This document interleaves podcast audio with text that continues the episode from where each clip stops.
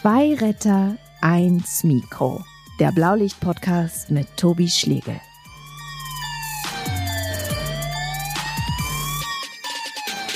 War heute zum Beispiel in der Klinik und da wurden mir von Mitarbeitern erzählt, dass sie heute im Nachtdienst dann nur zu zweit sind.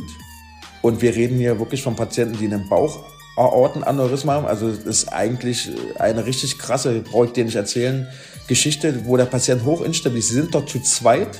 Ja? Bei acht Patienten ist eine kleinere Intensiv, aber wenn da eine Reha ist oder irgendwas, dann sind sie am Arsch. Zwei Retter, eins Mikro wird euch präsentiert von der Techniker Krankenkasse und dem FC St. Pauli, den zwei Partnern mit einer gemeinsamen Mission, die Welt ein bisschen besser zu machen. Wie? Das erfahrt ihr auf weltverbesserer.de. Herzlich willkommen zu Zwei Retter, eins Mikro. Heute mit einem Intensivpfleger, den ihr vielleicht kennt, denn plötzlich stand er im Licht der Öffentlichkeit und jetzt geht er da auch nicht mehr weg. Guten Tag, Ricardo Lange. Hey Tobi, wie geht's? Ganz gut, wir sind per Schalte verbunden. Und bei dir begann, also meiner Meinung nach, die Geschichte, als ich dich in der Bundespressekonferenz gesehen habe im April. Da hast du über den Pflegenotstand geredet und Mr. Jens Spahn saß genau neben dir und musste sich das alles anhören und hat versucht, ganz ruhig zu bleiben. Ähm, erzähl doch noch mal, was ist da genau passiert? Was hast du gesagt? Ja, also es ging schon früher los. Ich kann es aber gerne, wenn du möchtest, danach noch mal erzählen. Aber jetzt erstmal zur Bundespressekonferenz. Ja, was habe ich gesagt? Also zum Beginn, ne, man hat ja jeder so hat ja so eigentlich sollte ich fünf Minuten so ein Eingangsstatement machen. Und ich habe ja noch nie auf einer Bundespressekonferenz gesessen, habe ja auch noch nie vor so wichtigen Leuten gesprochen. Bin auch unvorbereitet hingefahren. Also ich habe weder vorher geprobt noch sonst was. Bin einfach losgefahren, weil was, mich, was mir auf der Seele brannte, was mich bedrückt, was mich traurig macht, wusste ich. Und bin dann hingefahren und war natürlich auch ziemlich aufgeregt. Und als es dann dran war, habe ich halt von meinem Klinikalltag berichtet, ne, dass ähm, die Pflege ja eben schon seit Jahren am Limit arbeitet dass die Pflege aber eben auch vor Corona schon am Limit arbeitet und dass Corona eben das einfach nur der Tropfen war, der das fast zum Überlaufen brachte. Und damit die Leute mal so ein Bild davon bekommen, was ich eigentlich meine, habe ich dann halt erzählt, dass, und so war es auch tatsächlich, also ich habe ja, bin ja Leasingpfleger, für die es nicht wissen, und ich sehe sehr viele Kliniken hier in Berlin und Brandenburg. Das heißt also, ich kenne nicht nur eine Intensivstation, sondern unzählige. Und in jeder Klinik zur Corona-Zeit war es dann so, dass die Intensivbetten nicht ausgereicht haben. Also hat man provisorisch geschaffene Beatmungsplätze äh, bereitgestellt. Das heißt also, man hat andere Abteilungen der Klinik, wie zum Beispiel Aufwachräume im OP oder Überwachungsstationen, umfunktioniert zu, ja, ich sag jetzt mal, provisorischen Intensivstationen. Der blöde Nachteil war nur, dass Personal am Bett stand, was überhaupt keine Ahnung hat. Ja? Und ich habe sehr oft erlebt, dass die Mitarbeiter völlig überfordert waren, dass sie geweint haben. Ja, weil man muss sich mal überlegen, da liegen schwerstkranke Menschen. Also ein Intensivpatient, der auf eine Intensivstation gehört, ist ja immer seines Lebens bedroht. Da mussten sie, obwohl sie es vorher noch nie gemacht haben, Beatmungsgeräte bedienen, die mussten Dialysen bedienen, die äh, hatten eine Verantwortung wirklich, die man sich so nicht ausmalen kann, wenn man es einfach noch nicht erlebt hat. Das habe ich halt versucht, so ein bisschen nahe zu bringen in der Bundespressekonferenz. Und ähm, weil ich ja auch sehr oft angefeindet wurde, weil ich eben schon vorher über Corona berichtet habe, von Menschen da draußen. Mal als Beispiel, ich habe mich mal emotional geäußert dazu, dass wir die Verstorbenen in schwarze Plastiksäcke packen müssen. Ne, also das war eben zum Infektionsschutz, weil die äh, Verstorbenen also der Leichnam ja immer noch ähm, infektiös war. Und das war für mich und auch viele, für viele andere Kollegen echt ein harter Tobak, weil du musst dir vorstellen, vorher sind die Menschen einfach anders gestorben. Genau das habe ich halt auch erzählt. Und ich hatte halt vor der Pandemie eben immer die Möglichkeit, mit dem Sterben anders umzugehen. Ich konnte den äh, Verstorbenen nochmal zurecht machen, ich konnte ihm respektvoll behandeln. Aber diese schwarzen Plastiksäcke, äh, ja, das ist einfach, hatte so einen Entsorgungscharakter. Und da haben mir wirklich Menschen geschrieben, wirklich wörtlich, spinne jetzt nicht, kann dir gerne mal einen Screenshot schicken. Ich hätte den falschen Beruf, weil ein Müllmann, der Müll nicht in Säcke packen kann, hat eben den falschen Beruf. Und hat mich so schockiert, weil alleine der Vergleich Müllmann und Müll in Säcke, der Vergleich ist ja nicht ohne Grund gewählt. Das ist ja schon beabsichtigt so. Und deswegen habe ich halt auf der Bundespressekonferenz gesagt, dass das auch was mit einem macht. Und damit die Leute mal auch sich vorstellen können, wie gestorben wird, habe ich halt erklärt, dass ein Mensch, der dort im Sterben liegt, darf er erst Besuch bekommen, wenn er im Sterben liegt. Ne? Vorher durfte ja kein Besucher kommen. Und jetzt kommt der Sohn, die Tochter, der Enkel ins Krankenhaus und sieht seinen sterbenden Angehörigen ein letztes Mal. Und dieses letzte Mal hat so stattgefunden und ich habe es so oft erlebt, mit Maske, mit Handschuhe, mit Kittel, also völlig entfremdet, keine körperliche Nähe möglich. Und so ist dieser Mensch von uns gegangen und so behält der Angehörige, der dort das letzte Mal da war, seinen verstorbenen äh, Vater, Mutter, wie auch immer, in Erinnerung. Und einfach, damit die Leute das mal verstehen, habe ich jetzt halt mal versucht, so nahe zu bringen. Und ich habe auch mir eine gewisse Betriebsblindheit eingeräumt, habe also gesagt, ja, also auch ich bin ja als Intensivpfleger auch ein bisschen betriebsblind, habe gesagt, ich sehe ja nur die schweren Verläufe und die Toten an Corona. Heißt im Umkehrschluss nicht, dass draußen jetzt jeder einen schweren Verlauf bekommen wird.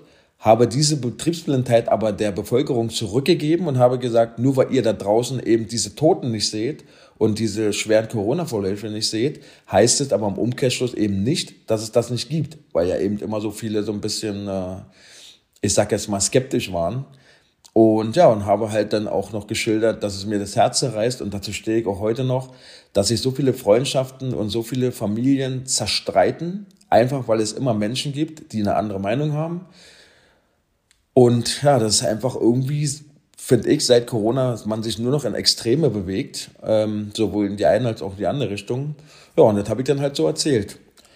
Dann war ich so ein bisschen verwundert, weil du musst ja wissen, ähm, die, oder weißt du wahrscheinlich auch, während der Pandemie haben die Medien und die Zeitungen ne, jeden Intensivpfleger, jeden Krankenpfleger, egal, auch wenn er nur in Anführungsstrichen Hilfspfleger war, es war völlig egal, sie haben ihn vor die Linse gezerrt, schon voyeuristisch fast äh, am besten die Story so traurig und so hart wie möglich, ne? gibt ja Schlagzeilen.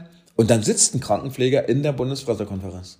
Kein Professor, kein Doktor, ein ganz normaler Krankenpfleger, dem man ja zuvor alles gefragt hat. Aber an diesem Tag saß ich wirklich Ewigkeiten dort. Vielleicht hast du die komplette Bundespressekonferenz ja gesehen.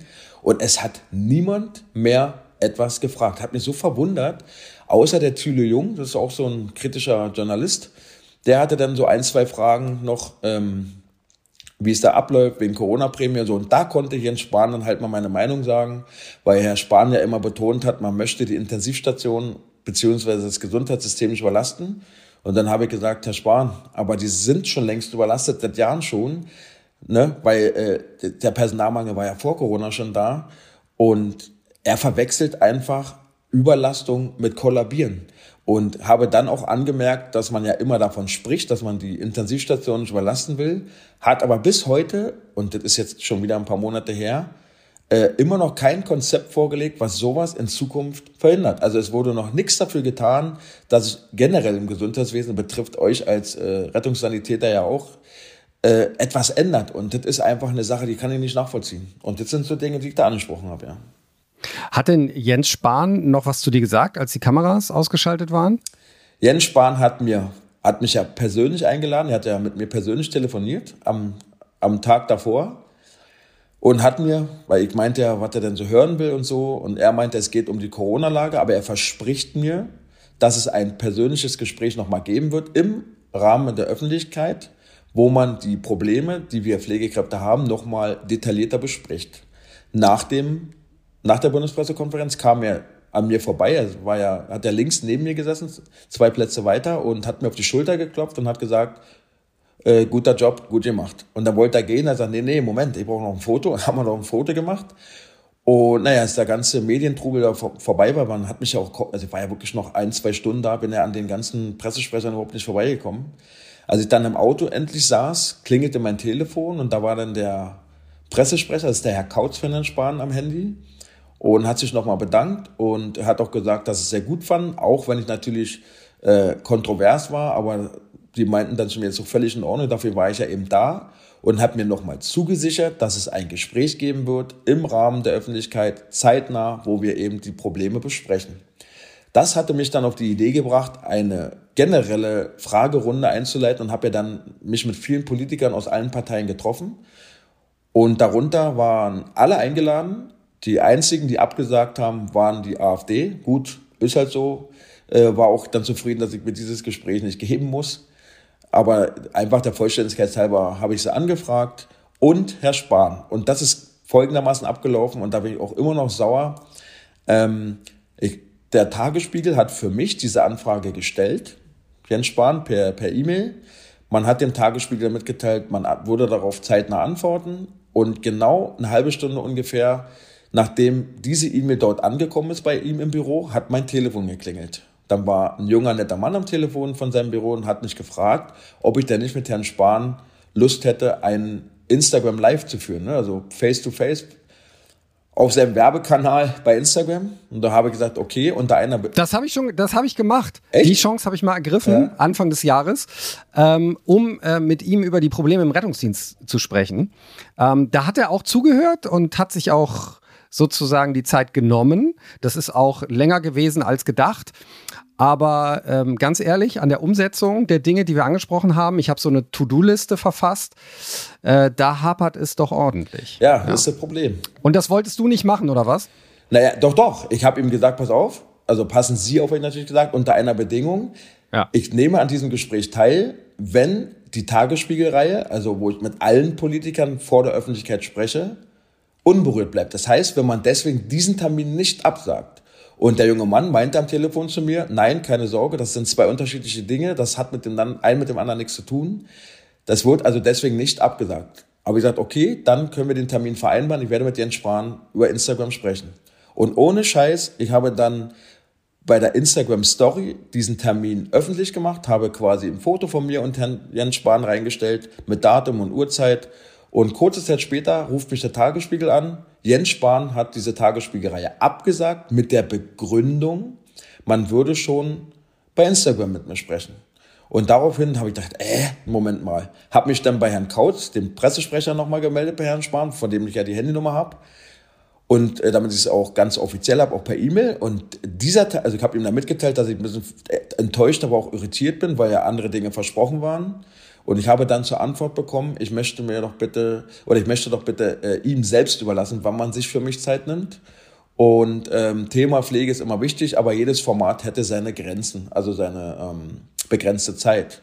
Und dann habe ich gesagt, du Tech Couch, ich bin nicht, also ich bin Mensch mit Prinzipien, wörtlich habe ich es gesagt.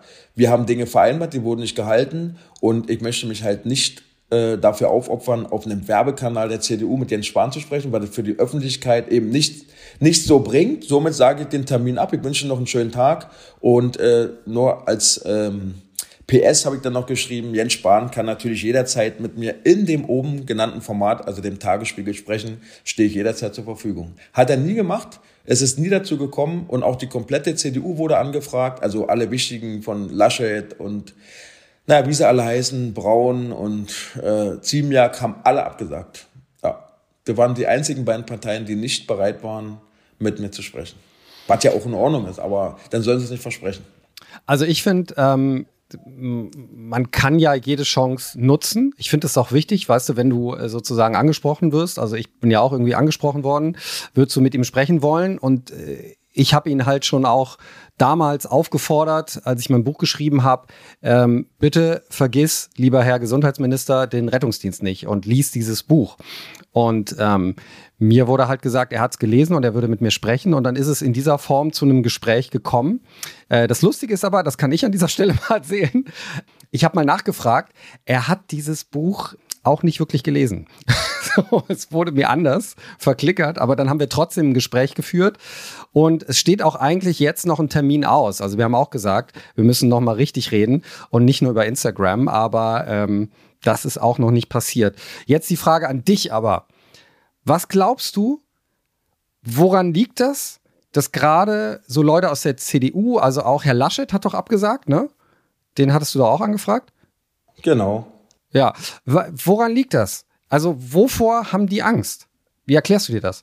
Ich glaube nicht, dass sie Angst haben. Ich glaube eher, dass es eine Partei ist und das nehme ich mir jetzt einfach mal als Laie raus. ich bin ja kein Journalist, also kein Anspruch auf ähm, Richtigkeit, aber ich glaube einfach, dass es eine Partei ist, die sehr dem Lobbyismus verfallen ist, die einfach ja, ihr Ding da machen und die waren jetzt 16 Jahre an der Macht, würden sich wirklich für die Pflege interessieren, hätten sie doch mal irgendwas ins Rollen gebracht. Ja klar, Jens Spahn hat ein paar Ideen gehabt und man kann jetzt auch nicht sagen, dass er noch nie was richtig gemacht hat, aber im Prinzip äh, was hat denn die CDU jetzt gemacht? Die schreiben, die, die drucken Wahlplakate mit verkleideten CDU-Mitarbeitern als Pflegekräfte und werben mit einer, Partei, äh, mit, mit, mit einer Berufsgruppe, die sie eigentlich seit 16 Jahren in den Arsch treten. Und in den Arsch treten sage ich ganz bewusst so, weil es ist einfach, ja, was anders, anders kann man es nicht mehr nennen. Und ähm, ich rechne Jens Spahn hoch an, dass er mit mir gesprochen hat, vermute aber jetzt, weil er ja auch so überrascht war und versucht hat, ruhig zu bleiben, wie du ja selber gesagt hast, dass ihm gar nicht so bewusst war, wen er sich da einlädt. Kann mich irren, aber äh, hätte er die Tagesspiegelreihe gelesen, die ich ja vorher hatte, ich habe ja eine Kolumne im Tagesspiegel, ich habe ja immer kritisch gesprochen, ähm, ich glaube gar nicht, dass er sich da groß mit befasst hat und sein Ministerium auch nicht. Vielleicht ist es deswegen der Grund, dass er mir abgesagt hat und du bist ja auch jemand, der ja mit dem Finger in die Wunde bohrt. Ich glaube, das ist der CDU einfach nicht ja, angenehm. Also die haben es ja auch, eigentlich haben sie es auch gar nicht nötig, wenn du mal ehrlich bist, weil ob die nun mit uns reden oder nicht, die werden trotzdem weitergewählt von einer, ich sag jetzt mal, Bevölkerungsgruppe über 50, die schon immer die CDU wählen. Darauf werden sie sich wahrscheinlich verlassen und bisher hat es ja auch immer funktioniert. Ne? Aber also ich zum Beispiel bin ja kein CDU-Hetzer jetzt, aber ich würde ja keine Partei wählen, die will, die will, dass ich bis 68 arbeite oder ähm, ja, die mit Maskendeals in der Pandemie aufgefallen ist und das ist einfach nicht meins. Deswegen. Aber machen wir doch mal das Experiment. Pass auf. Ich bin jetzt Kanzlerkandidat Armin Laschet. Probier's dir mal kurz vorzustellen, auch wenn es schwer ist. Ähm, wa was würdest du mir denn sagen wollen? Also welche Fragen würdest du mir stellen oder welche Statements würdest du loswerden? Also ich würde ihm am liebsten mal fragen, weil er hat ja mal geäußert, ähm, der, man, man darf ja der CDU, äh Quatsch, der AfD nie recht geben. Aber in diesem Fall muss er der AfD recht geben. Wenn ne, jemand mit der Wissenschaft um die Ecke kommt, dann sollte man immer fragen, was hat dieser Mensch vor? Oder was fühlt er im Schilde? So, den genauen Wortlaut weiß ich jetzt nicht mehr. Da möchte ich da gerne mal wissen, was haben wir denn jetzt die ganzen anderthalb Jahre gemacht? Also wir hatten einen Lockdown, wir hatten Corona-Maßnahmen, die aufgrund von wissenschaftlichen Erkenntnissen getroffen wurden. Wie kommt er denn zu so einer Aussage? Also ich würde einfach mal von ihm wissen wollen, was in seinem Kopf vorgeht, warum er manche unüberlegte Aussagen trifft, die mir einfach unverständlich sind. Und dann würde ich gerne von ihm wissen wollen, warum er nicht den Arsch in der Hose hatte und sich mit so einem kleinen Krankenpfleger mit, wie mit mir hinzusetzen, aber zeitgleich zu so einer berühmten Fernsehmoderatorin äh, geht, die übrigens auch CDU-Mitglied war. Also wo, wo sind seine Prioritäten? Und dann würde ich ihn noch fragen, Du meinst genau. äh, Tomalla, die so richtig kritische ja, ja, Fragen genau. gestellt hat? Genau. Ja. Fand, also, es soll er ja machen, ne? Aber ich finde einfach, wenn ich Kanzlerkandidat bin und für meine Partei spreche, da muss ich halt auch mit dem Volk sprechen, weil das Volk wählt ja am Ende. Und ich würde halt gerne mal wissen, was ein Politiker wie er und generell, ich meine, Jens Spahn sind ja alle gut betugte Politiker, woher die eigentlich wissen wollen, was Menschen wie uns, die im normalen Leben stehen, noch kümmert, was uns bewegt, was uns traurig macht, was, was, wo, welche Ängste wir haben, das können die doch gar nicht wissen. Ja? Also woher sollen die wissen, welche Existenzängste manche haben oder oder sei mir doch ehrlich, äh, wenn Jens Spahn mal krank wird und ins Krankenhaus kommt, hast du gedacht, der kriegt die Behandlung, wie du sie bekommst oder ich? Nee, der wird einen Sonderstatus haben. Da rennen und machen alle, weil ist halt schließlich Jens Spahn, die haben gar nicht die Probleme, die wir haben. Und ich würde einfach mal wissen wollen, wie sie denn auf die Idee kommen, Politik für uns zu machen, wenn sie ja nicht mal wissen, was uns bedrückt, weil die reden ja auch mit uns nicht. Also, und du hast ein Buch geschrieben und Jens Spahn spricht mit dir einfach aus PR-Gründen. Also, anders kann ich mir das nicht erklären. Sonst hätte er deine To-Do-Liste ja zumindest umgesetzt. Oder hätte dir gesagt, ja, Herr Schlegel, äh, wir haben es versucht oder dit und dit äh, würden wir noch überarbeiten wollen. Oder, du hast ja wahrscheinlich nie mehr ein Feedback bekommen. Nö. Eben, genau. Du hast jetzt gerade gesagt, du bist ein kleiner Typ. Eigentlich bist du ja ein kräftiger Typ. Vielleicht haben die ja deshalb Angst. Ne? Wenn, du, wenn du Laschet oder Spahn einfach mal drücken würdest, dann wären die ja kaputt. So, das Lustige ist, dass genau das mir zum Verhängnis wurde, in Anführungsstrichen. Also kaum war die Bundespressekonferenz zu Ende, habe ich in den Videos gelesen, ja, als wenn so ein Bodybuilder jemals vor der Bundespressekonferenz sitzen würde und sich so gut ausdrücken könnte. So ein Quatsch, wir werden ja von vorne bis hinten verarscht. Dann hat der, der Reitschuster hat ja noch ein Video gemacht. Also war echt crazy, was danach so durch die Medien gegeistert ist. Ja. Also viele haben sich über meinen Bizeps erfreut, dass das Hemd so spannt und äh, also war, war schon echt witzig danach, was, was man manchmal so zu lesen bekam aber auch sehr nüchtern, weil du musst, wie gesagt, das mitbekommen hast, ich habe danach ganz viele Presseanfragen bekommen, Aber da war jetzt nicht die Frage, Mensch, Ricardo, wie du jetzt, Mensch, Ricardo, wie war denn das? Erzähl doch mal. Nee, da waren so Prominente dabei, die zum Beispiel angefragt haben, ob sie mit mir mal eine Schicht mitmachen können. Und da hatte ich ja auch einen, einen Tweet verfasst und habe gesagt, du, die Intensivstation ist keine Piepshow und solche Anfragen lehne ich von vornherein ab weil die Angehörigen kommen nicht auf die Intensivstation und somit kommen auch keine Journalisten und auch gar keine Promis. Weißt du, das, das ärgert mich halt so ein bisschen einfach. Jetzt ist ja bald Bundestagswahl, ne? Hast du denn eine Wahlempfehlung für uns, ähm, wenn man den Pflegekräften helfen will? Meine Wahlempfehlung ist, nicht die CDU wählen. Also wenn man, wenn man die, die Pflegekräfte nicht... Und bitte auch nicht die AfD. Nee, nein, das ist ja, also da, dass man das noch erwähnen muss. Das ist ja eh klar. Ja, ja. also ja, also ich glaube, äh, dass man Jetzt werden mich wahrscheinlich einige wieder steinigen, aber ja, links oder grün. Eigentlich viel mehr Auswahl hat man ja nicht. Na, man kann ja auch diesen Wahlomaten machen. Da kann man ja mal gucken, genau. wer sich eben genau. auch für die äh, Pflege einsetzt. Und ähm, ich glaube, es sieht dann auch bei der Union eher bescheiden aus. Ja, aber sie haben schicke Wahlplakate. Und du hast, ein, äh, du hast ja einen Podcast, ne? Genau. Aufwachraum heißt der. Genau. Ähm, da würde ich gerne mal äh, mit dir drüber sprechen und über deine Interviewreihe. Also, du hast ja ein paar ähm, Politiker auch wirklich interviewen dürfen. Gibt es denn da irgendeinen, der dich positiv überrascht hat? Jetzt haben wir äh, schwer gedisst. Wer war denn mal positiv in Erinnerung? Also ich fand das Gespräch mit der Janine Wissler von den Linken wirklich sehr angenehm. Also sie war sehr, sehr nahbar. Also sie war jetzt nicht irgendwie ähm, arrogant oder so, so. Also sie kam auch ganz normal mit Jeans, äh, schick natürlich angezogen, aber er ist hier nicht in, in, in Businesskleidung. Auch die Leute, also ihr Pressesprecher war sehr nett. Das Gebäude war mir sehr sympathisch, weil das war eins der Gespräche, die eben nicht im Bundestag stattgefunden haben, sondern ähm, irgendwo mittig, ich weiß jetzt gar nicht, wie die Straße hieß. Äh, war einfach sehr sympathisch, auch sehr menschlich. Wir waren gleich per Du. Man muss auch sagen, wir sind auch ein gleiches Alter. Ne? Und wir haben uns super verstanden, also auch vor und nach dem Gespräch. Super menschlich. Also ich fand auch ihre Dinge, die sie gesagt hat. Gut, sie ist Politikerin und sie verkauft sich klar. Aber man hat ja trotzdem eine politische Meinung, die man raushört. Und das fand ich sehr, sehr gut. Aber ich muss auch sagen, ich fand auch das Gespräch mit ähm, Frau Göring-Eckert sehr angenehm. Von den Grünen war das die und die war auch super sympathisch, super nett und die hat auch ganz ehrlich gesagt, wenn sie was nicht wusste, Ricardo, tut mir leid, muss ich nachfragen, weiß ich nicht. Anstrengend fand ich Kubicki von der FDP. Also du musst dir vorstellen, wo die Kamera aus war, war er eigentlich voll so der, der coole so Kumpeltyp. Ähm, hat mir erzählt, dass er nach der Impfung erstmal einen kleinen Schnaps genommen hat, weil, weil dann die Impfung besser wirkt und so. Also war richtig witzig. Die Kamera war an und dann war er wirklich so, wie man ihn so kennt, sehr dominant. Also ich weiß nicht, ob du das Interview gesehen hast, ich musste ihn mehrmals einfach niederreden. Ich musste einfach ihn überstimmen, damit er mich überhaupt mal quatschen lässt.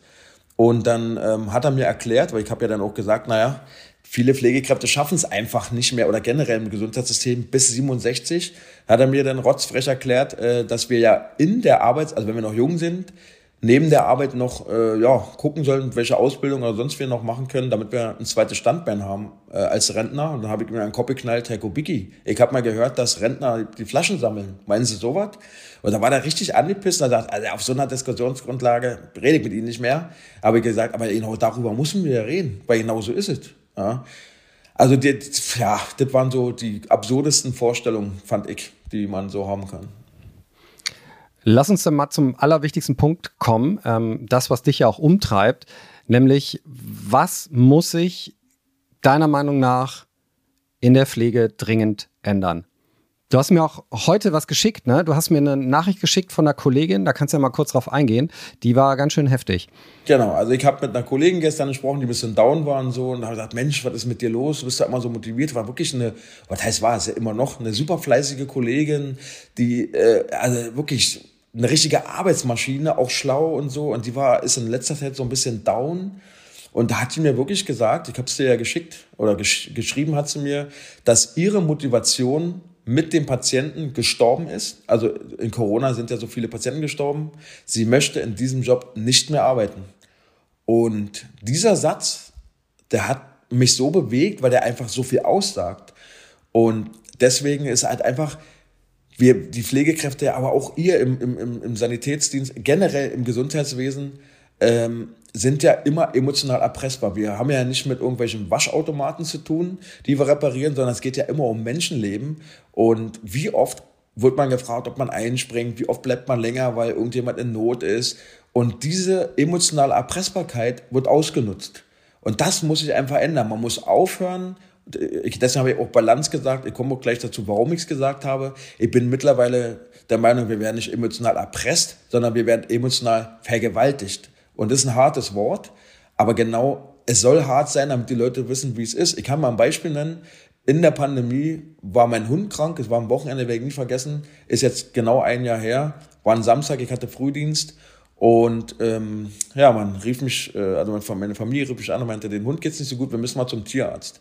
Bin dann gleich nach dem Frühdienst zum Tierarzt gefahren, um es kurz zu machen. Ähm, die wussten nicht genau, was er hat, haben aber gesagt, wir können mit dem Hund nach Hause gehen, wir sollen nächsten Tag um neun Uhr äh, nochmal zum Tierarzt kommen und dann gucken wir, ob es ihm besser geht. Hat auch Medikamente, Infusionen bekommen.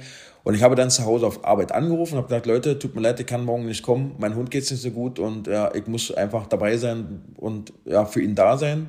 Und man hat mich am Telefon angebettelt und hat gesagt, Mensch, Ricardo, wir brauchen dich, wir sind morgen schon unterbesetzt.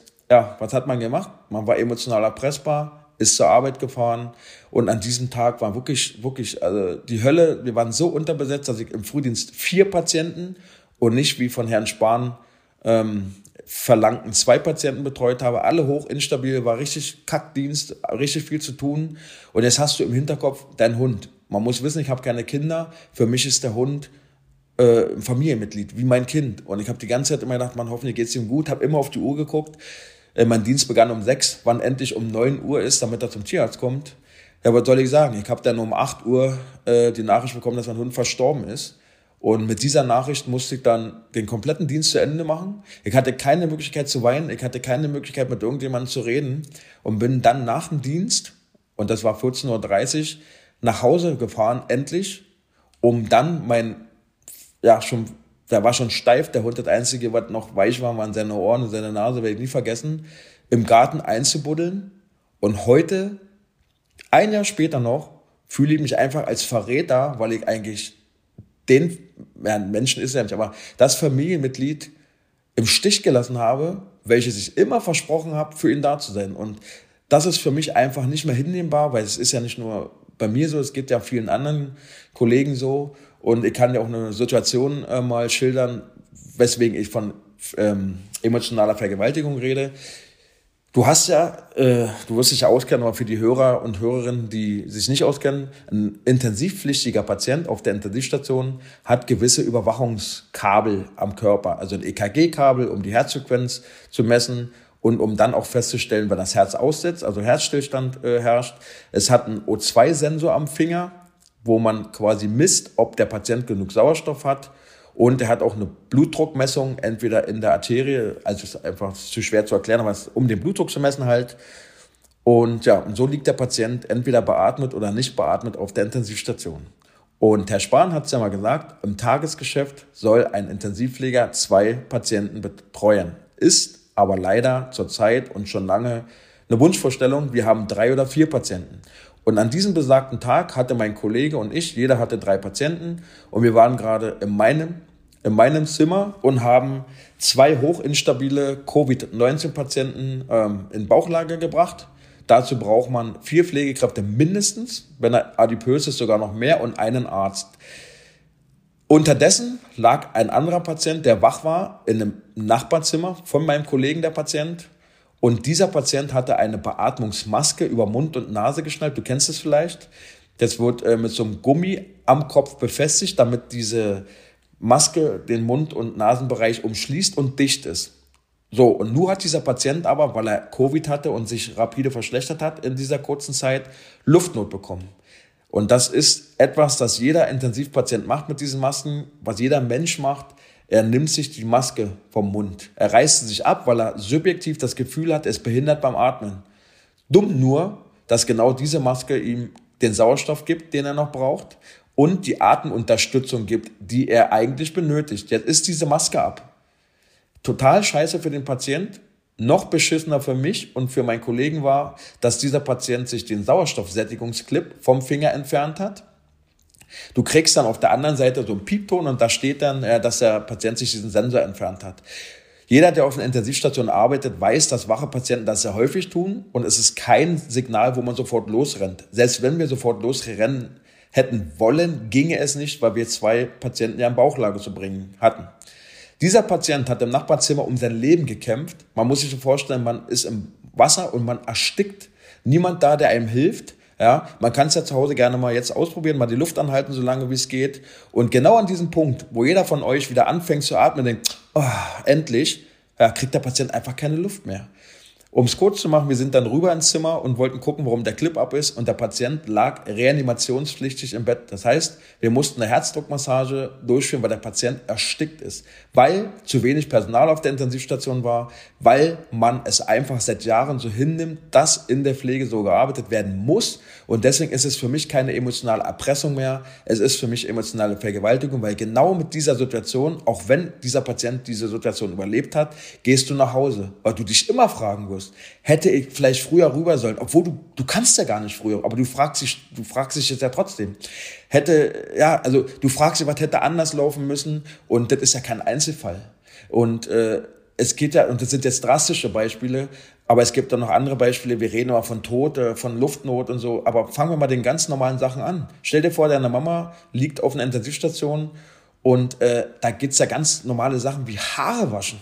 Man muss wissen, dass man es nicht mehr schafft, den Menschen, der dort liegt, der auch eine Würde irgendwo hat, die Haare zu waschen. Die meisten Intensivpatienten liegen mit fettigen Haaren auf der Intensivstation, weil man die Zeit für solche lapidaren Dinge einfach nicht mehr hat. Und wir müssen auch die Patienten aus dem Bett rausholen und in den Sessel setzen, weil Oberkörper hoch ist immer besser für die Lunge und für den Kreislauf und so.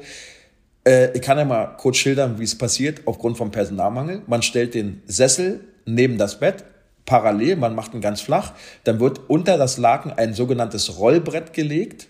Das ist so ein Brett, das rollt, wenn man zieht. Dann wird der Patient wie ein Stück Fleisch auf diesen Sessel gerollt wird aufrecht hingesetzt, tschüss, das war raus. Aber normalerweise müsste man sich mit diesen Patienten gemeinsam an die Bettkante setzen, ihn aktivieren, die Muskulatur aktivieren, ihn mit ihm gemeinsam versuchen aufzustehen, dass er auch mal ein Erfolgserlebnis hat, aber auch, dass die Muskeln wieder lernen zu funktionieren. Das ist Pflege, aber das funktioniert in diesen heutigen Zeiten fast gar nicht mehr. Und das sind einfach so Momente, die nimmt man mit nach Hause und wie gesagt, wir reden von einfachen Sachen wie Haare waschen und mal in den Sessel setzen. Hm. Und das ist doch traurig, finde ich. Ja, das genau, ist vor allen Dingen ähm, würdelos, ne? Genau. Ricardo, bei, bei all den äh, Geschichten, ja. ja. Wie geht's denn jetzt deiner Motivation? Soll ich ehrlich sein? Ja. Also ich mache ja, bin ja nur schon seit anderthalb Jahren jetzt äh, ähm, in den Medien und mache und tue und so. Sollte man mir einen richtig guten Job anrufen, wo Dinge äh, anbieten, wo Dinge dabei sind, die mir Spaß machen. Also ich schreibe gerne, ich mache gerne meinen Podcast, äh, wo ich übrigens nichts verdiene, aber das Thema hatten wir ja schon. Ähm, dann würde ich sofort weggehen, weil ich einfach nicht mehr bereit bin, mich diesem System zu unterwerfen, weil was mich einfach stört, und das kann ich ja mal ganz offen sagen, wir Pflegekräfte stehen seit Jahren und betteln, also anders kann man es nicht mehr nennen, nach ja, Wertschätzung, nach Hilfe und so weiter. Aber ich finde einfach, wir müssen anfangen, auf, also aufzuhören damit. Denn wenn wir von anderen Wertschätzung einfordern, müssen wir bei uns selber anfangen. Und jeder, der immer wieder ein, also es wird ja immer gemeckert und alles ist Kacke und so. Aber wenn dann der Chef oder die Stationsleitung anruft, Mensch, Ricardo, kannst du nicht einspringen? Ich weiß, du bist gerade im Urlaub, aber kannst du nicht zurückkommen? Dann sagen die meisten ja mit der Begründung, sie möchten ihre Kollegen und die Patienten nicht im Stich lassen. Genauso wie ich mit meinem Hund. Aber wenn wir zu uns Nein sagen, sagen wir zu diesem System, was eigentlich zum Scheitern verurteilt ist, ja. Und wir unterstützen unsere Kollegen nicht, weil warum soll sich dann was ändern? Wenn wir immer einspringen, dann muss sich nichts ändern. Wenn wir aber sagen würden, nee, ich habe Urlaub, ich bleibe jetzt zu Hause, dann muss ja irgendwas passieren, weil wenn noch weniger Personal ist, da ist, geht's ja nicht. Und wir alle haben eine Gesundheit, wir alle haben eine Freizeit, eine Familie, die auch Wertschätzung abverlangt. Und wenn wir da anfangen, das zu erkennen, glaube ich, erst dann sollten wir anfangen, von anderen Wertschätzung einzufordern. Und deswegen finde ich zurzeit auch diese Berliner Krankenhausbewegung, super. Und das sind endlich mal Pflegekräfte, die den Arsch in der Hose haben, sagen Schluss, aus, Ende. Weil man muss wissen, es geht nicht nur um uns. Es geht nicht nur, dass wir mehr Geld verdienen. Es geht nicht darum, dass wir auf hohem Niveau jammern. Es geht einfach um Menschen, die in Kliniken liegen und wie Ware behandelt werden. Also es, es geht nur noch um Geld. Es wird gespart, wo es nur geht, damit die Kliniken ordentlich Profit ähm, erwirtschaften, aber immer zu Lasten auch der Patienten. Natürlich, wir Pflegekräfte sind auch am Arsch, aber äh, es sind ja auch Menschen, die unsere Hilfe benötigen, aber nicht bekommen können, ausreichend, weil dieses System einfach stinkt und da muss man irgendwann auch mal sagen, jetzt ist Schluss.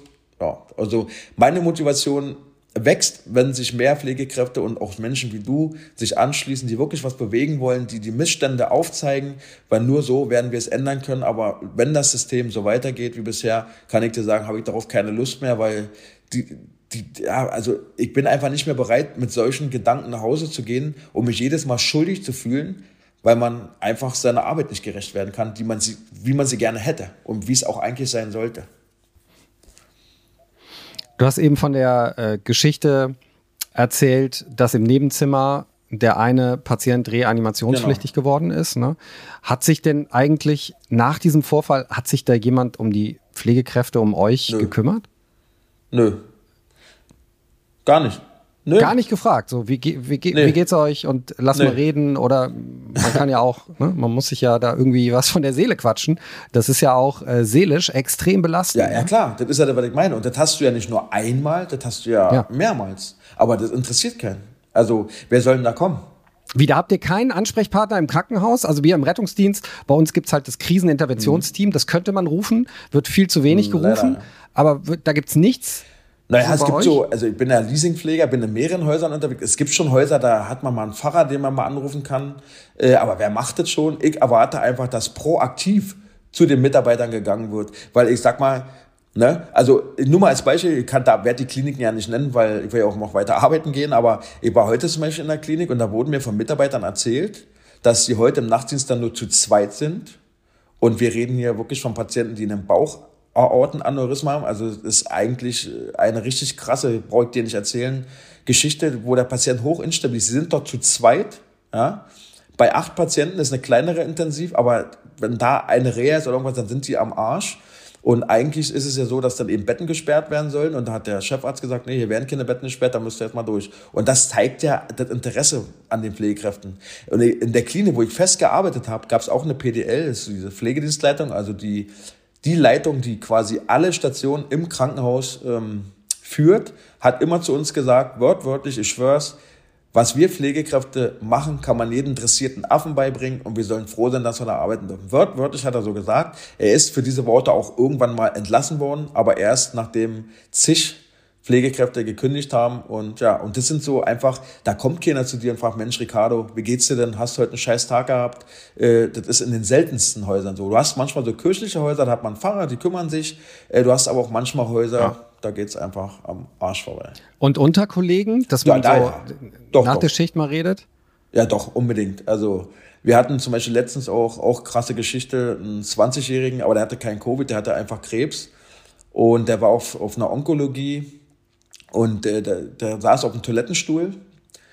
Auch das sind auch, also das sind immer so krasse Bilder, aber so, so ist einfach unser Job. Das muss jeder, der zuhört, auch mal wissen. Er saß auf dem Toilettenstuhl, vielleicht kennst du so ein Ding ja. Da sitzt man, da ist unten so ein, so ein Eimer dran, wo eben das ganze Geschäft äh, hineinfällt. Und der ist auf diesen Toilettenstuhl zusammengebrochen, ein 20 Jahre alter Junge, ähm, zusammengebrochen und mit diesem Stuhl halt umgefallen. Da lag dann der Stuhlgang und der Urin überall im Zimmer verteilt und die Pflegekräfte, die dort arbeiten auf der Onkologie, also keine Intensivkräfte, mussten die also Erstreanimation einleiten, kniend in Urin und Stuhlgang. Wir sind dann gerufen worden und haben den jungen Mann damit auf Station genommen und ja, er hat es natürlich nicht geschafft. Und wenn ein 20-Jähriger verstirbt, dann ähm, braucht er nicht erzählen, was das macht. Hm. Ja. Aber wie traurig ist Und das? dann reden wir natürlich untereinander. Ja gut, aber wie traurig ist das, dass auch du sagst, du bist ja eigentlich so ein Kämpfertyp, ey, sobald was anderes kommt, ja. bin ich raus aus der Nummer. Ja, aber ich kann dir sagen, dass es vielen so geht. Es geht vielen ja. so. Ja, ich hatte ja schon Jenny hier im äh, Podcast, die hat ja auch erzählt, dass sie gerade gekündigt hat in der Notaufnahme ähm, und auch ihre Gründe genannt. Also das sind ja, das sind ja Tausende, die gerade kündigen, gerade in der Pandemiezeit. Angeblich ja nicht. Naja, angeblich schon. Also, also das sind, also, ich habe letztens erst wieder. Ja. Ja, ja, klar. Ich, aber es wurde ja irgendwann mal auch von der Deutschen Krankenhausgesellschaft, die ich ja auch schon in meinem Podcast hatte, angeblich sind es mehr Pflegekräfte als vorher. Ich, ich weiß nicht, wo die sein sollen, mhm. im Keller vielleicht, aber äh, angeblich soll es das so sein. Ja. Aber es kündigen, kann ich bestätigen. Ja. ja. Ist denn, ähm, äh, siehst du denn irgendwie ein Zeichen der Hoffnung? Also äh, Glaubst du, dass sich auch durch, durch Streiks was verändern kann? Oder wird das einfach nur finsterer? Und äh, es gilt das Motto, so schnell wie möglich raus aus der Pflege, wenn man dann noch arbeitet. Nee, also ich denke schon, dass man was ändern kann, wenn wir alle zusammenhalten und alle eben auch mal den, also aus unserer Komfortzone rauskommen. Ähm, ich will jetzt nicht zum Streik aufrufen, das meine ich nicht, aber es würde ja schon reichen, wenn wir anfangen, wie ich schon vorhin meinte, uns selbst wertzuschätzen und Dienst nach Vorschrift machen. Das heißt also, wenn ich Feierabend habe, habe ich Feierabend. Nicht, dass man jetzt in einer Notfallsituation nach Hause geht, das meine ich nicht. Aber wenn ich zu Hause bin, möchte ich nicht angerufen werden. Ich bekomme keine Rufbereitschaft bezahlt, ich habe Feierabend und auch der Arbeitgeber hat eine Fürsorgepflicht den Arbeitnehmern gegenüber und er hat ihn nicht ständig aus dem Frei zu holen. Und da müssen wir einfach anfangen, auch mal lernen, Nein zu sagen. Und ich glaube, dann haben wir ganz gute Chancen, weil irgendwann muss ja was passieren. Und äh, wie gesagt, wenn wir alles unter Komfortzone rauskommen und ich meine, frag dich mal selber, wie viele Leute sind denn zum Beispiel nur mal in der Gewerkschaft? Was soll denn eine Gewerkschaft machen, wenn die zur Klinikleitung geht und sagt, ja, von eurem Krankenhaus sind ja 50 Mitglieder, na, da lacht die Klinikleitung sich doch tot. Also wir müssen anfangen, wie gesagt, einfach ja, unser Glück selbst in die Hand zu nehmen. Wir dürfen uns nicht auf die Gesellschaft verlassen und auf die Politik erst recht nicht. Das ist im Rettungsdienst genauso, ne? Da ist nur ein kleiner Prozentsatz in der Gewerkschaft wie in der Pflege. Und dann wundert man sich, dass es den Ärzten so gut geht, weil die sind zu 99 Prozent in der Gewerkschaft, die sind alle im Marburger Bund. Genau. Ne? Und das ist das Problem, genau. Also es ähm, liegt auch an jedem selbst, dass man sich organisiert, dass man sich engagiert und nicht nur wartet, dass sich die Umstände um einen rum verändern. Ne? Ja, vor allem, dass man nicht erwartet, dass andere für einen auf die Straße gehen, dass andere sich für einen einsetzen. Und das ist ja, und es geht ja um die Wertschätzung, geht ja noch weiter. Ich weiß nicht, wie es bei euch im Rettungsdienst ist, aber ähm, wenn du dich dann einsetzt, wenn du in den Medien bist, dann kriegst du ja auch noch dumme Sprüche von Kollegen. Also ist ja nicht, nicht so, dass alle dich jetzt unbedingt abfeiern, sondern ist ja eher so, dass andere sagen, ja, machst dich nicht ein bisschen wichtig oder so. Oder wenn man zum Beispiel auf Arbeit mal eine Sache vergisst, weil so viel Stress war, dann wird sofort mit dem Finger gezeigt. Also man muss einfach auch lernen, untereinander einfach kollegialer zu sein. Wir sind ja gerade so diese Gesundheitssparte, wie auch bei euch im Rettungsdienst, ihr müsst ja auch euch aufeinander verlassen oder wir. Wir müssen mehr zusammenhalten und ähm, da, dann können wir auch wirklich was bewegen. Aber dazu muss eben jeder aus seiner Komfortzone rauskommen und nicht eben drei oder vier nur. Aber das finde ich interessant, weil das kenne ich zum Beispiel von mir, äh, Gott sei Dank gar nicht so. Ähm, bei mir war es wirklich immer so, dass, dass Kollegen gesagt haben, wir finden es eigentlich ganz cool, dass es da einen so einen Klassensprecher gibt, äh, der nach vorne geht und mal Missstände anspricht. Also du kriegst auch von deinen Kollegen Kontra? Also es gibt viele, die es gut finden, um Gottes Willen. Aber ja. ich habe auch Nachrichten von Pflegekräften bekommen, die ich zum Beispiel nicht kannte. Ich soll endlich meine dumme Fresse halten. Also so haben sie wortwörtlich so gesagt und soll mich nicht so aufspielen und der drum mir jammere, haben sie satt und äh, und ähm, ja, aber damit muss man leben. Also ist ja überwiegende Teil finde es ja gut. Äh, aber du wirst immer jemanden haben, der meckert. Guck mal, ich habe zum Beispiel ein Video mit Mai T gemacht von MyLab. Mhm. Ich weiß nicht, ob du das gesehen hast. Und auch da haben mir Leute geschrieben, dass sie mich eigentlich ganz cool finden, aber wenn ich mit so einer Frau spreche, dann, dann müssen sie mir entfolgen und wollen mit mir nichts mehr zu tun haben, weil die sich ja ähm, verkauft hat an den Staat quasi, um für die Impfung Werbung zu machen. Oh, weil bitte. sie eben die. Die ja, kannst du gleich blocken, die Leute. Ja, ja klar. Aber, aber so ist es. ja. Ähm, eine Frage zum Impfen. Ja. Ähm, was glaubst du, wie sollen wir als Gesellschaft mit den Impfgegnern und Skeptikern umgehen? Also wie überzeugen wir diejenigen, die immer noch nicht wollen? Zwei Bratwürste oder drei Bratwürste? Also ich finde, also erstmal finde ich es mit der Bratwurst, da habe ich mich auch schon zu geäußert. Wie kann man denn eine Impfung mit einer Bratwurst gleichsetzen? Also ich finde, wenn man sich impfen lassen möchte, dann sollte man das tun, um seine eigene Gesundheit zu schützen und die von anderen Menschen, die sich vielleicht nicht impfen lassen können oder noch nicht geimpft sind. So, habe ich Kritik bekommen? Ah ja, aber für manche Menschen äh, ist die Bratwurst sehr viel und die können sonst keine Bratwurst leisten. Das stimmt sogar. Also Sage ein paar sozial Schwache, für die ist das eine richtige Mahlzeit und äh, ist das ein Argument. Ja, aber ist für mich kein Argument, weil wenn wir eine Impfung brauchen, damit eine Familie eine Bratwurst essen kann, dann stinkt unser System und dann müssen wir das System ändern. Aber die Impfung ist nicht der Heilsbringer, dass jemand mal eine Bratwurst essen kann. Dann sollen sie doch lieber einen gratis Monat im Fitnessstudio verschenken oder irgendwas Gesundheitsförderndes, aber doch keine Bratwurst. Und ich glaube einfach, dass wir viel mehr Menschen überzeugen würden, wenn wir aufhören mit diesen Schubladengestecke. Also wenn jetzt jemand zu mir kommt und sagt, Ricardo, wie ist es mit der Impfung? Ähm, ich verstehe das nicht, passiert mir da was oder nicht, sage ich immer ganz klar, pass auf, Junge, ich bin kein Impfexperte, ich werde mich zu dieser Wirkung der Impfung nicht äußern, weil ich bin kein Experte.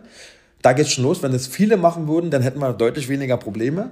Und ich sage aber auch, ich gebe dir nur einen Tipp, informiere dich sachlich und fachlich Frage deinen Hausarzt, frage irgendeinen Impfexperten oder gibt ja auch genug MIT zum Beispiel oder genug Informationsseiten im Internet. Informiere dich sachlich über die Impfung und entscheide dann für dich und deine Gesundheit. Aber lass dich nicht durch Druck zum Impfen bringen, weil Leute dich irgendwie dazu zwingen wollen. Jetzt nicht wegen, also sei es durch Privilegien oder weil du auf Arbeit unter Druck gesetzt wirst, sondern informiere dich wirklich, damit du mit dieser Entscheidung hinterher auch zufrieden bist. Aber lass dich auch nicht von der Impfung abbringen durch Hetze, durch Falschaussagen, durch Bullshit, der verbreitet wird, sondern hör auf dein Herz und überlege, also ich selber komme aus dem Osten, bin gegen alles geimpft, was irgendwie durch die Gegend kraucht. Und ähm, das ist einfach den Rat, den ich mitgeben kann. Und wenn die Politik äh, anstatt solcher, ich sag jetzt mal, Werbekampagnen wie mit Bratwurst und ach, von mir aus auch noch Pommes dazu, einfach mal anfängt mit einer Informationskampagne. Also wie funktioniert denn die Impfung? Äh, wie wird die hergestellt von mir aus? Welche Firmen gibt es? Gibt es Unterschiede? Wenn ja, welche? Muss ich Angst haben? Muss ich keine Angst haben? Was genau? Also einfach den, den, den, den Wissen, die Wissenslücke, aber oft ist es eine Wissenslücke bei den Menschen, die noch ein bisschen hadern, einfach zu schließen. Und die Menschen, die wirklich gegen den Staat sind, die gegen alles sind, für die die Impfung ja quasi äh, Gift ist, ja, äh, die werden wir auch mit einer Bratwurst nicht überzeugen oder mit irgendwelchen anderen Benefits. Die wird man auch so nicht abholen können. Ja. Hast du denn schon erkrankte Impfgegner auf der Station gehabt? Ja. Ja. Und was hast du gemacht? Ich kann mir das, ich kann mir das bei dir jetzt so vorstellen, du würdest sie nach bestem Wissen und Gewissen behandeln, aber sobald die aufwachen, gibt es eine Ansage von dir. Also ich kann dir sagen, wir hatten Impfgegner da. Ähm, und das wissen wir, weil es die Familie uns gesagt hat und der Patient auch. Die waren noch nicht intubiert und beatmet, standen aber kurz davor. Und natürlich, ähm, genauso wie ich jeden Alkoholkranken, jeden Heroin-Junkie, jeden äh, Autobahnraser behandle, weil mir steht es überhaupt nicht zu, über einen Menschen zu urteilen, sondern jeder Mensch hat medizinische Hilfe verdient und die bekommt er auch, auch pflegerische Hilfe. Ne? Aber wir haben auch ganz klipp, klipp und klar gesagt, pass auf, du bist im Krankenhaus, weil du krank bist, weil du keine Luft bekommen hast, du bist in die Rettungsstelle gekommen, du wolltest, dass wir dir helfen.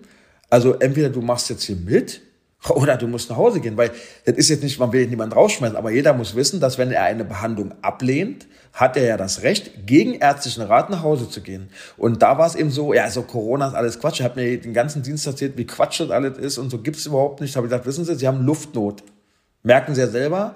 Und lassen wir uns doch einfach mal darauf einigen, dass Corona jetzt mal keine Rolle spielt. Wir kümmern uns um Ihre Luftnot.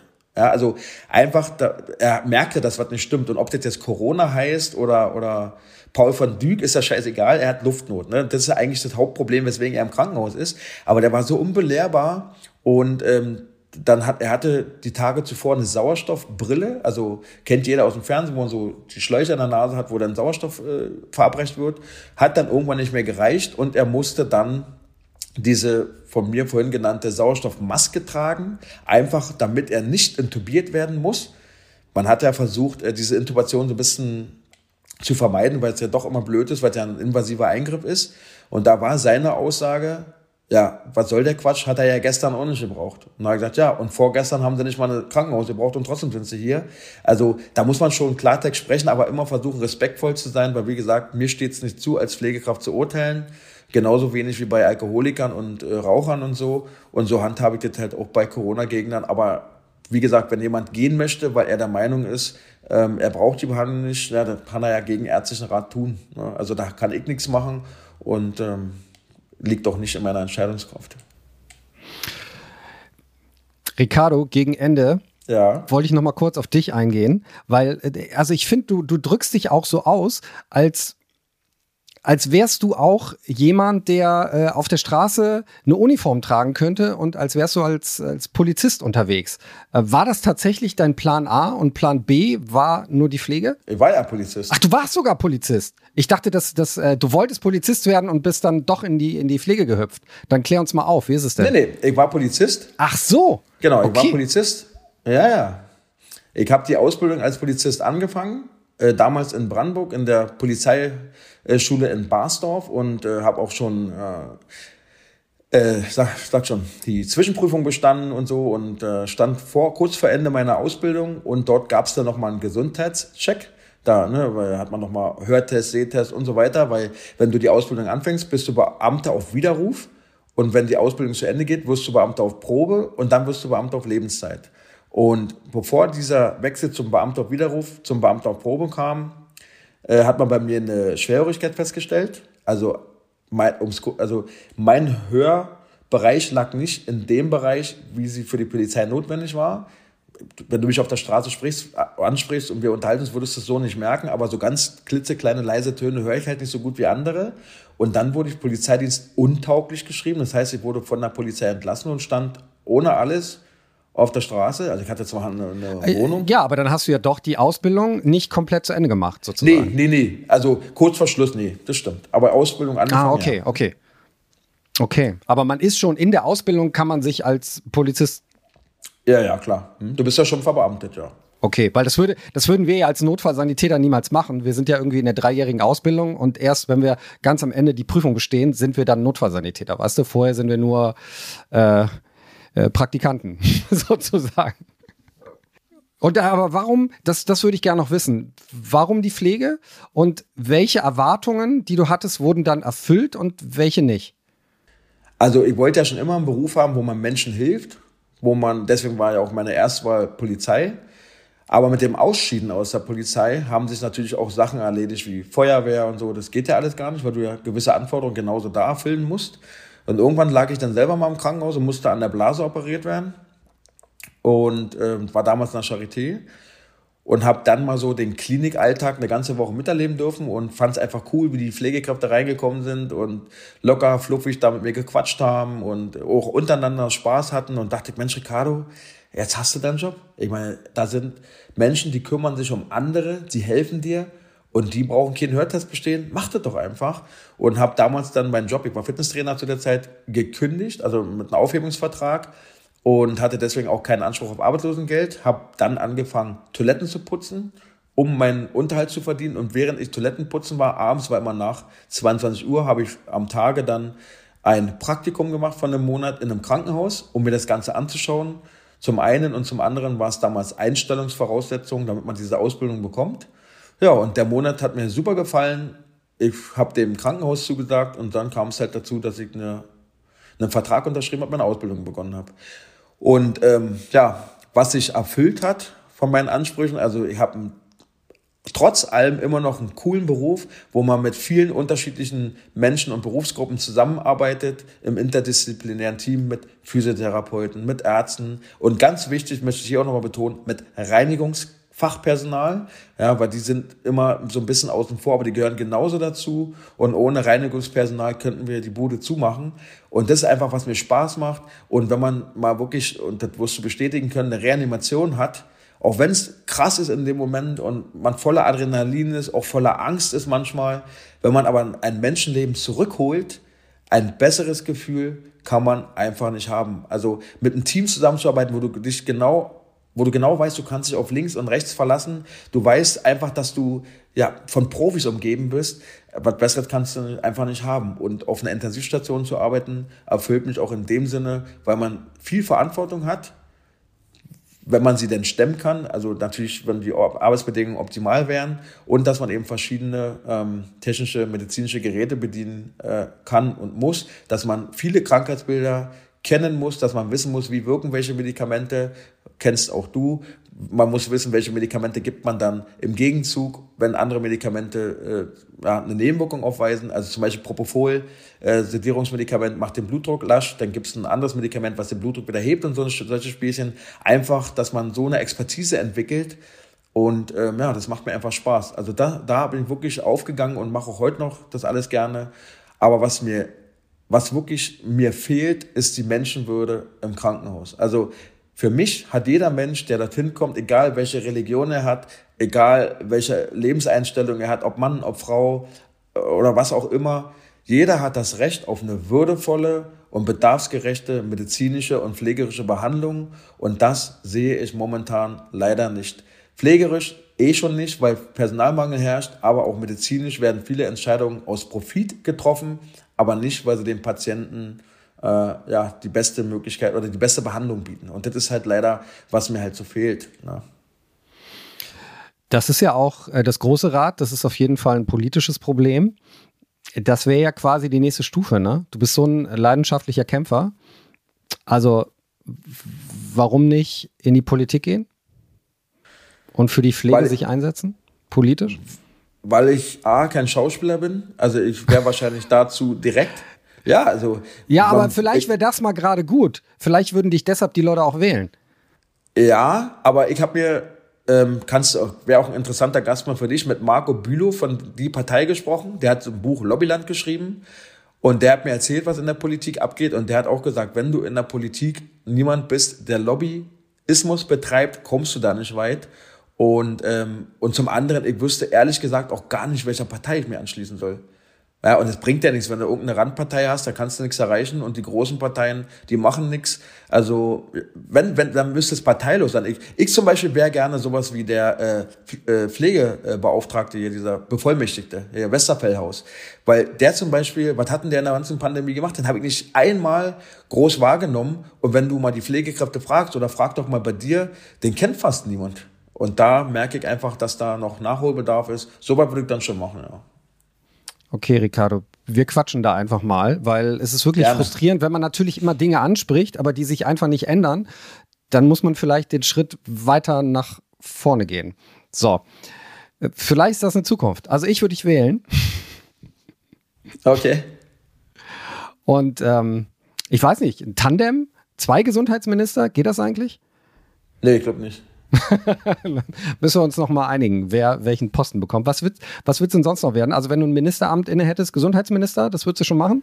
Ja, oder eben jemand, der äh, genau guckt, wer Lobbyismus betreibt und das dann bestraft. Dort müsstet eben, der wirklich mal den Leuten auf die Finger haut und sagt, Leute, wie kann es sein, dass ihr euch in so schwierigen Zeiten, wo andere am Verhungern sind, nicht wissen, wie sie ihre Mieten bezahlen sollen, euch mit dubiosen Maskendeals bereichert. Also da werden bei mir die Köpfe gerollt, kannst du dir ja nicht vorstellen. Weil das finde ich einfach, das finde ich einfach krass. Also das, ja. naja. Lobbypolizist äh, Lange ja, genau. Herr Lange, wir kommen jetzt ganz kurz am Ende noch zu unserer ersten Hilfeschule. Ich weiß nicht, ob du das kennst, gibt es immer am Ende hier. Ähm, ich habe mir heute was Besonderes ausgedacht. Und zwar, wir kommen zu einer Erkrankung, die jeden dritten Erwachsenen in Deutschland befallen hat. 20 Millionen Menschen sind hier betroffen. Bluthochdruck, Hypertonie. Hier ist unsere erste Hilfe für alle. Erste Hilfe für alle wird Ihnen präsentiert von der Björn Steiger Stiftung. Ja, denn äh, Bluthochdruck hat man ja laut Experten ab einem Wert von 140 zu 90 Millimeter Hg. Also der erste Wert beschreibt die Systole, da ist der Druck besonders hoch, ne? da wird das Blut vom äh, Herz ausgeworfen und in den Körperkreislauf gepumpt. Und der zweite Wert ist genau das Gegenteil, das ist die Diastole, die Erschlaffungs- und Herzfüllungsphase. Herr Lange, Herr Gesundheitsminister, sag mal, was sind denn die Ursachen von Bluthochdruck? Übergewicht, Arteriosklerose, also eigentlich alles, was man unter metabolisches Syndrom zusammenfassen kann. Äh, Diabetes, Rauchen, Alkohol, Stress, alles, was so den Blutdruck in die Höhe treibt. Ähm, und Bluthochdruck ist einfach der letzte Mist, den will man niemand haben, weil es macht die Niere kaputt, äh, erhöht Schlaganfall und Herzinfarktrisiko. Ja, also aber die Hauptursache sind so äh, wirklich so Stress, Bluthochdruck bedingt. Ähm, oder äh, äh, zum Beispiel, ja, Rauchen, Übergewicht, zu fettes Essen, zu hohe Blutfettwerte, äh, solche Dinge halt. Dann ist auch eigentlich schon klar, was der Arzt empfehlen würde. Ne? Also gesunde Ernährung, nicht rauchen, bewegen, nicht so viel Alkohol, mal ruhig machen. Ich würde jetzt aber gerne ähm, mal ganz kurz darüber sprechen, ähm, wann es besonders kritisch ist. Also wann da draußen ähm, jemand mit einem hohen Blutdruck den Rettungsdienst rufen muss, ähm, wenn es sozusagen ein hypertensiver Notfall ist. Also bei uns ist es so, ähm, wenn der Blutdruck, und das ist die Grenze, über 180 systolisch geht, beziehungsweise 110 diastolisch, dann bitte heißt es, den Rettungsdienst rufen. Ähm, aber, und jetzt kommt das Aber, bitte nochmal nachmessen. Ne? Also äh, manchmal spinnen auch diese günstigen Blutdruckmessgeräte, vielleicht habt ihr auch ein zweites und so. Und es ist natürlich meistens so, dass es den Bluthochdruck nicht alleine gibt, sondern dass dann auch noch plötzlich heftige Symptome dazukommen. Also ich meine, plötzlich auftretende massive Kopfschmerzen, Augenflimmern, plötzliche Übelkeit, Druck im Kopf, beziehungsweise so einen knallroten Kopf, ne, ist alles ein Zeichen dafür, dass der Blutdruck gesenkt werden muss. Hast du da noch was zu ergänzen an Symptomen? Nö, ist alles gut. Schwindel vielleicht noch. Ne, ja. ähm, aber so hast du schon die wichtigsten Dinge aufgezählt, ja. Ich hatte zum Beispiel in meinem Rettungsdienst hatte ich mal eine Patientin, die hat aufgrund des hohen Blutdrucks komplett ihr, ähm, ihr Hören verloren. Also sie konnte nicht mehr hören. Kompletter Hörverlust hatte ich vorher auch noch nie und ähm, wir haben uns da mit Händen und Füßen, haben wir probiert irgendwie zu kommunizieren und als wir gesehen haben, die Systole ist über 200, da war dann irgendwie klar, das gehört zusammen, dann kam auch die Notärztin, hat erstmal mit Urapidil gesenkt und dann auch die Patientin ähm, natürlich mit uns zusammen in die Notaufnahme gebracht, aber äh, verrückt, kompletter Hörverlust aufgrund eines hohen Blutdrucks. Ähm, hast du schon mal was Ähnliches erlebt auf der Intensivstation, was so Entgleisungen angeht? Ja, auch. Also hypertensive Krise nennt man es ja. ja. Ähm, ja, und ganz oft auch Hirnblutung deswegen. Ne? Also wenn der Blutdruck einfach so extrem hoch ist, dann platzt doch ganz schnell mal ein Gefäß im Kopf.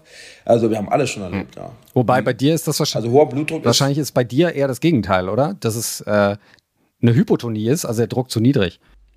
Gerade wenn die Patienten sediert und beatmet sind, genau. Hm? Dann äh, muss man den Blutdruck künstlich anheben, ja. Äh, aber dann hat man ja auch meistens äh, ein bisschen Propofol im Blut, ne?